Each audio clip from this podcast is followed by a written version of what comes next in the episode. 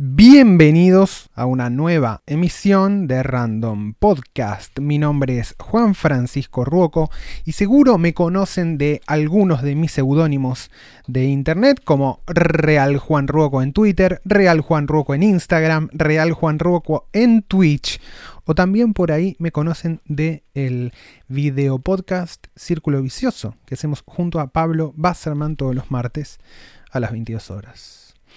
Antes que nada quiero pedirle perdón a la audiencia de Random que me viene bancando un montonazo hace un montón de tiempo y hace como un mes o un poco más de un mes, quizás un poco más de un mes que no subía ningún episodio nuevo. Y esto tiene que ver con varias situaciones. Una de ellas es eh, la situación pandémica, a la cual le voy a echar toda la culpa. La otra es que agarré más trabajo del que necesitaba, pero no me puedo quejar por la situación que acabo de mencionar, la pandemia. Y el otro es porque también después de haber hecho el episodio Sloterdijk, sentí que no tenía mucho más para decir dentro de el rango de cosas que veníamos hablando en random.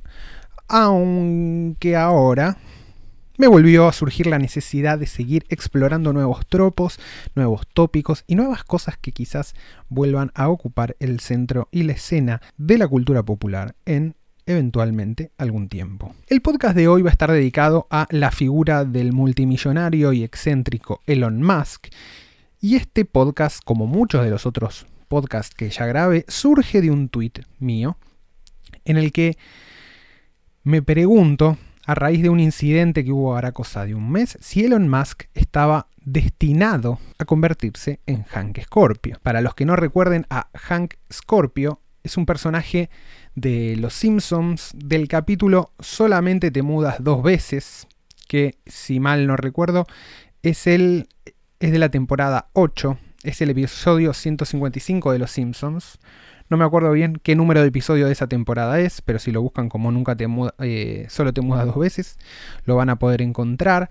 Y el personaje de, de de Hank Scorpio es súper significativo porque literalmente es un villano Bond.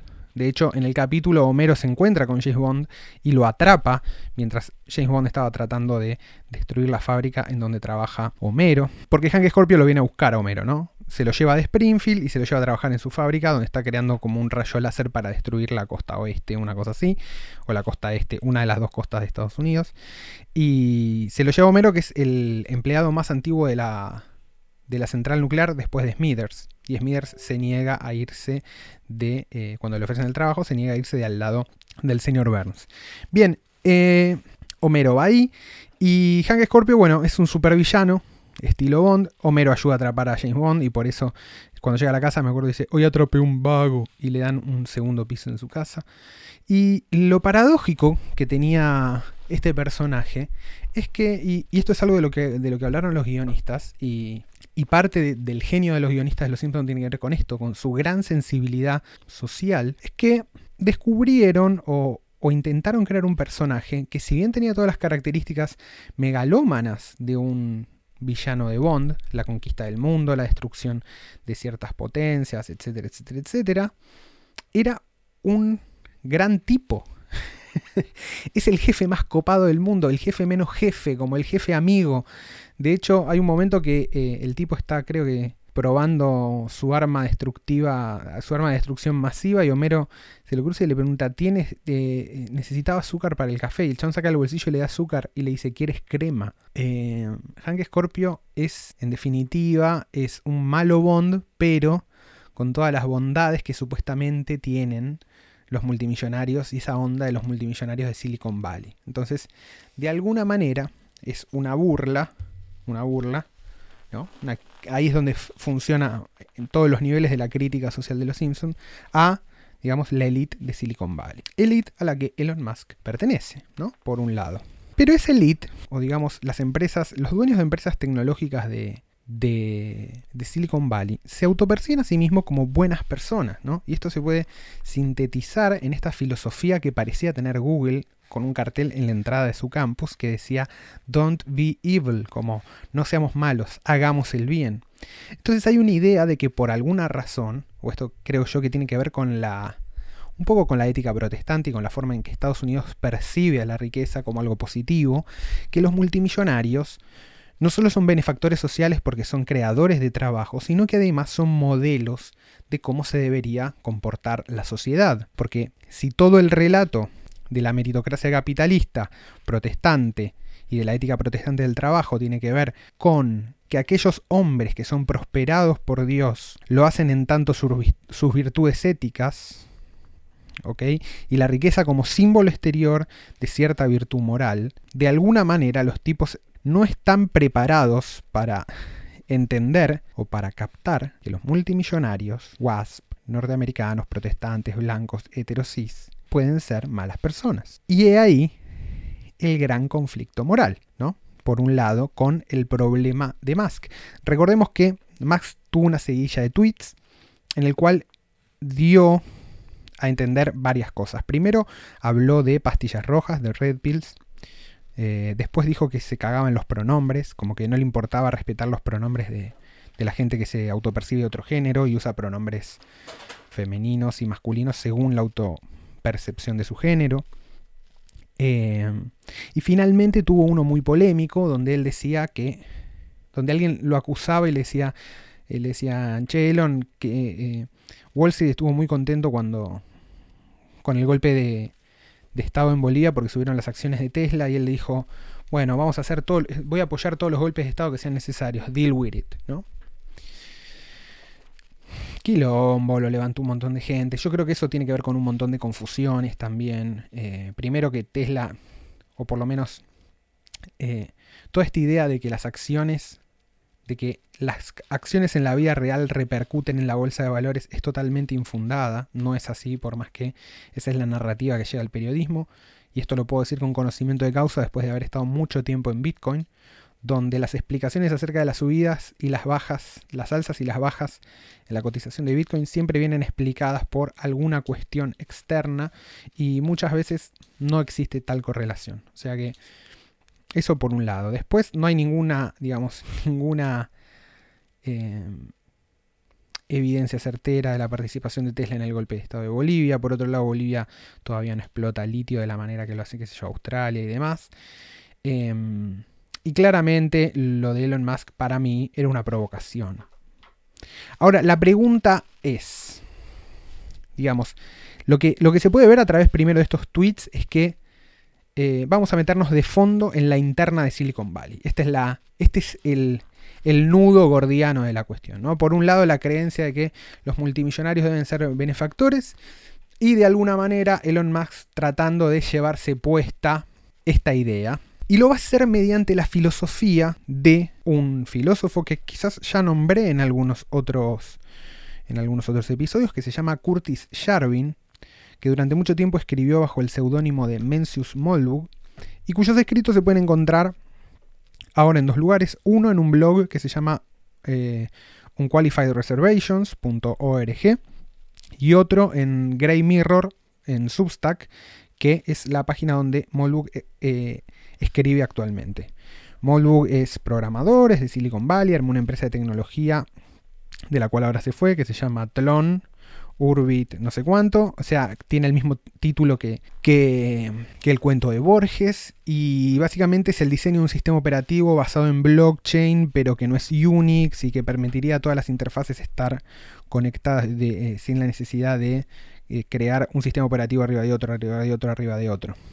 Una cosa por el estilo. Además, es creador de la idea de Red Pill, ¿no? Em, tomada de la película Matrix, digamos, una pastilla que te hace ver la verdad.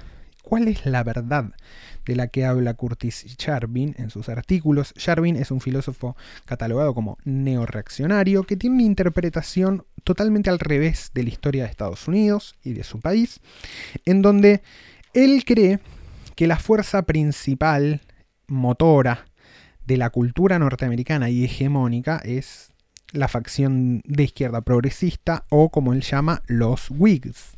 Él habla de Tories y Whigs, de esto hablé un poco ya me parece en el capítulo de Harry Potter. Y básicamente para él la historia norteamericana y la historia contada en las universidades norteamericanas es una historia Whig. Y por lo tanto hay una especie de consenso Whig en toda la cultura norteamericana, dado que los medios se nutren de la academia para crear sus explicaciones de la realidad. Hollywood funciona también como un aparato de difusión de esas ideas. Y el gobierno de los Estados Unidos se rige a sí mismo con la idea de un gobierno científico también basada en la idea de justamente un gobierno científico y un gobierno en constante progreso y reforma hacia el bien común. Molbuk tiene toda una teoría elaborada de que todo esto es un verso y que es, digamos, está hiper ideologizada. Em, y lo que básicamente intenta, intenta decir Molbuk, o lo que intenta traer a cuestión, es que si bien Estados Unidos cree que es un Estado laico, es un Estado teocrático, donde el gobierno resulta ser este complejo ideológico creado por las universidades, no creado, pero que actúa de forma coordinada y descentralizada entre Washington, el periodismo y la academia, a la que él llama la catedral. Y la catedral, de alguna manera, es lo que define qué está bien y qué está mal, y qué puede circular o no en la cultura, en los medios, en el gobierno, etc. Esta es su teoría muy, muy, simple, muy simplificada. Eh, a cualquiera que le interese meterse más en, en, la teoría de Molbuk puede eh, ir al libro que se llama A Gentle Introduction to, to Unqualified Reservations, que es acá donde expone toda su teoría de las Red Pills y la catedral y el gobierno teocrático en Estados Unidos. Y justamente la idea de pastilla roja, que tanto después fue popularizada en 4chan, tiene que ver con esta idea, ¿no? Con la idea de que una verdad difícil de tragar y que devela por completo el estatus de la realidad que permanecía bajo un velo ideológico, ¿no? En un punto bastante marxista también, esa idea de Red Pill, si se quiere porque de última es una inversión ideológica. De esto también hablé un poco en mi Medium, pueden ir, medium, eh, medium arroba Juan Roboco. Em, no, en Medium no hablé, hablé en un artículo, en el artículo que yo originalmente publiqué en Medium, que es el artículo sobre 4chan, pero que después lo extendí y lo publiqué en la revista Nueva Sociedad. Lo pueden buscar ahí, ponen Juan Roco en Google, Nueva Sociedad, sale dos, segundo, tercero. Y buscan y ahí hago una explicación un poco más pormenorizada del concepto de Red Pill. Pero básicamente es esto, es una inversión de la carga ideológica, ¿no? un, cambio de polaridad, pasar de positivo a negativo. Em, y de alguna manera, de alguna manera no, pero por lo menos parece que Musk compró esta idea de Molbuk, o por lo menos le compró el marco teórico, o al menos la semántica del marco teórico. Quizás no compró todo el marco teórico, pero empieza a usar las palabras porque le parecen que sirven para explicar cosas. Esta postura de Molbuk, al ser tan crítica de las ideas progresistas de la catedral, generalmente él habla de la catedral y, del, y de Noam Chomsky como el padre de la catedral, ¿no? Como el, justamente la, como el arquetipo del intelectual marxista de universidad en Estados Unidos, la catedral vendría a ser la ideología oficial de Silicon Valley y pareciera que Musk en su intento constante de provocar y, eh, y en su acting que lo hace parecer en algún punto Kanye West, muchas veces también ya hablamos del marketing y de la religión de Kanye, me gusta decirle Kanye, a Kanye, a Kanye dije Kanye West, Kanye, Em, pareciera que Musk está obsesionado con demostrar que él no pertenece a la catedral o con separarse de la catedral o en decir, loco,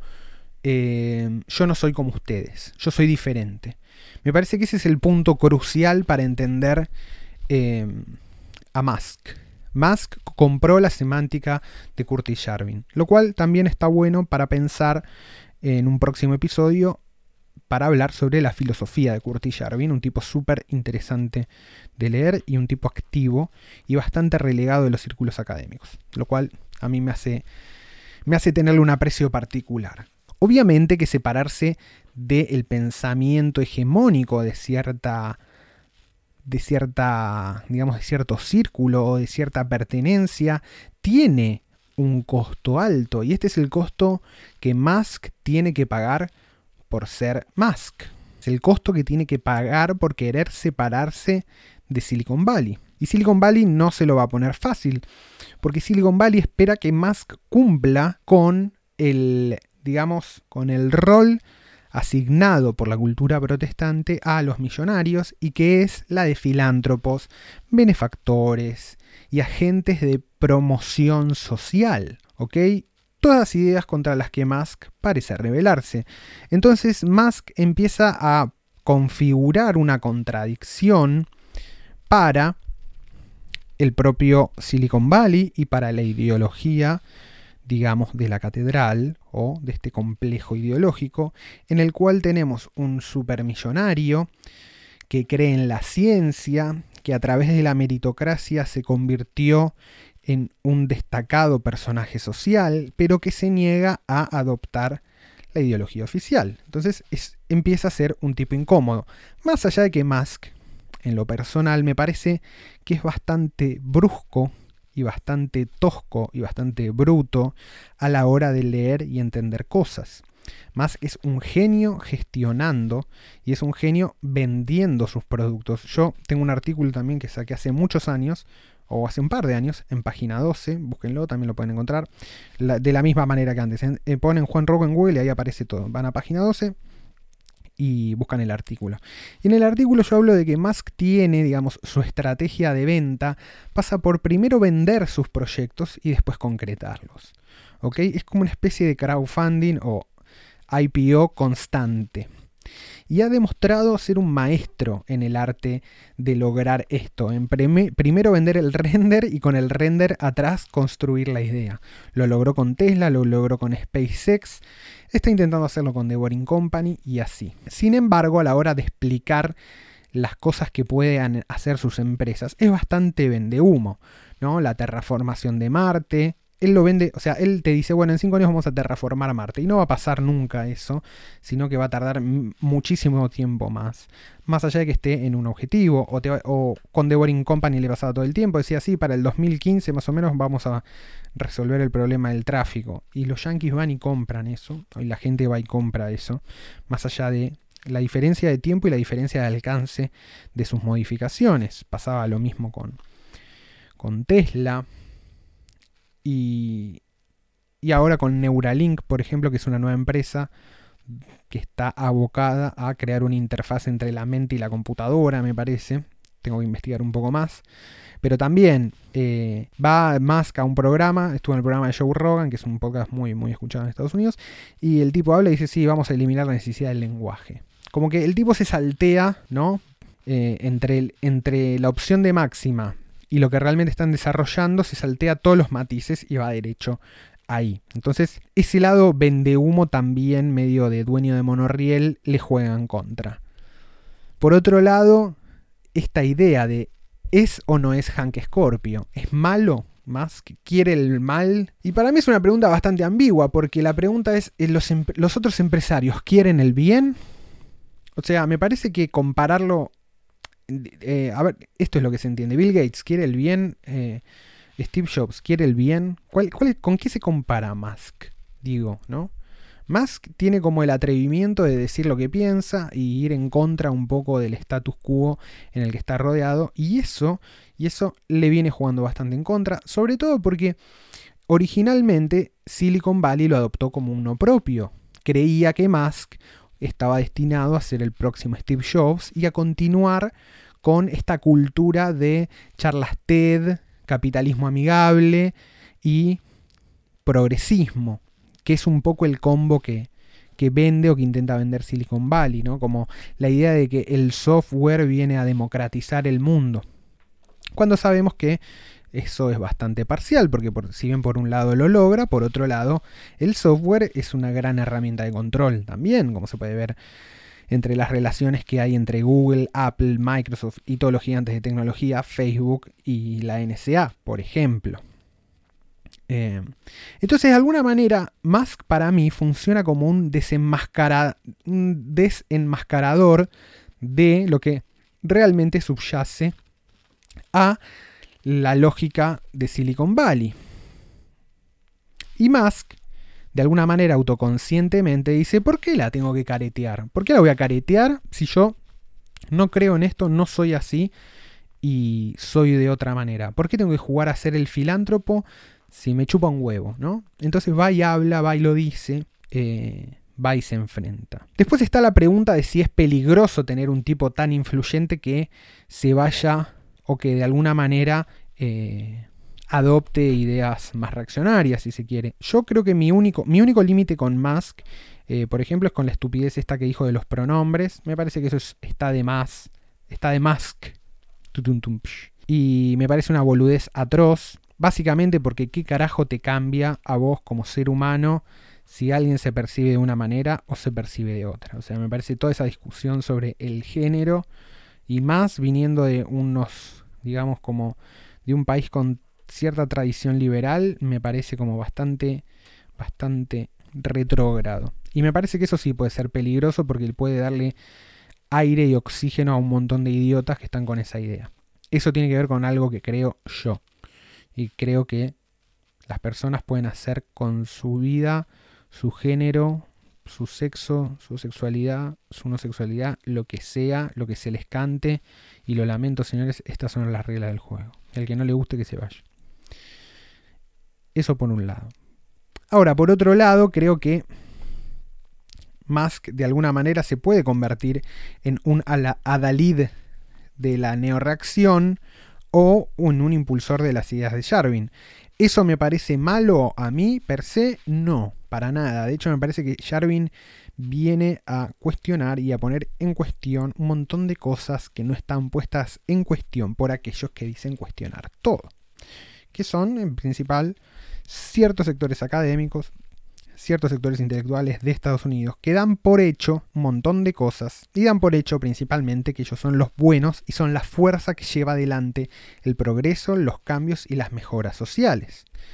Claro que eso hacia adentro de Estados Unidos puede ser cierto, puede ser cierto, hay que ver, pero hacia el resto del planeta uno es un poco más costoso creer eso, porque todos los beneficios que se han dado en Estados Unidos por el progreso de su cultura, no repercutieron de forma positiva en el resto del mundo, o por lo menos no los alejaron de cierto tipo de política, como decirlo, imperialista. ¿ok? Entonces, no sé, no sé en qué, en qué punto, no sé en qué punto no, no me parece para nada eh, progresista o buena la política de exterior de Estados Unidos bajo ninguno de sus presidentes, por lo menos en el último siglo, más o menos aunque esa también es otra discusión.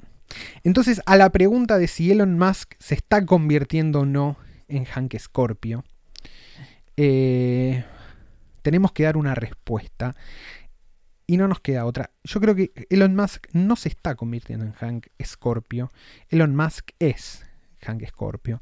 Pero porque cada millonario de Estados Unidos es Hank Scorpio. Ahora bien, esto da por cerrada la discusión sobre Elon Musk? No. Yo creo que la pregunta más importante sobre Elon Musk y que no hicimos aún y que yo no creo estar capacitado para responderla en su totalidad, y esto me encantaría hacerlo con más gente, quizás podemos traer invitados o no, tiene que ver con el hecho de la problemática que significa la privatización del espacio y cómo va a desenvolverse la carrera espacial si la carrera espacial se va a convertir en una lucha entre empresas privadas o va a quedar del lado de la discusión por las soberanías nacionales. ¿Cómo se van a llevar adelante, digamos, la conquista del espacio? ¿Será una lucha entre empresas privadas? ¿Será una lucha entre estados nacionales? ¿Cuán democrática puede ser? ¿El espacio será para pocos? ¿Será para muchos? ¿Será el escape y el refugio de la oligarquía que se irá al espacio mientras el planeta se destruye? ¿Será una alternativa colectiva? Un montón de preguntas y pocas respuestas. Lo que queda claro para mí es que la humanidad tiene que ir al espacio y tiene que ir no importa el costo. Sin embargo, esto no clausura para nada la discusión, sino que la deja cada vez más abierta, porque a cualquier costo significa que algún costo va a haber y generalmente los costos alguien los tiene que pagar. Sin más que decir, me despido de un nuevo episodio de Random Podcast. Hoy salió en una versión breve. Tardé mucho más de lo que dije que iba a tardar con este podcast. Dije, lo grabo hoy a la... Cuando hice el tweet original sobre este podcast, digo, dije, lo grabo hoy a la noche y lo grabé un mes después, pero no importa, finalmente salió. Espero que les guste y nos encontraremos pronto, más pronto de lo que suponía, en una nueva entrega y siguiendo con la indagación de temas periféricos de nuestra cultura. Mi nombre es Juan Ruoco, esto fue Random Podcast. Un gusto como siempre tenerlos del otro lado. Nos vemos en la próxima emisión.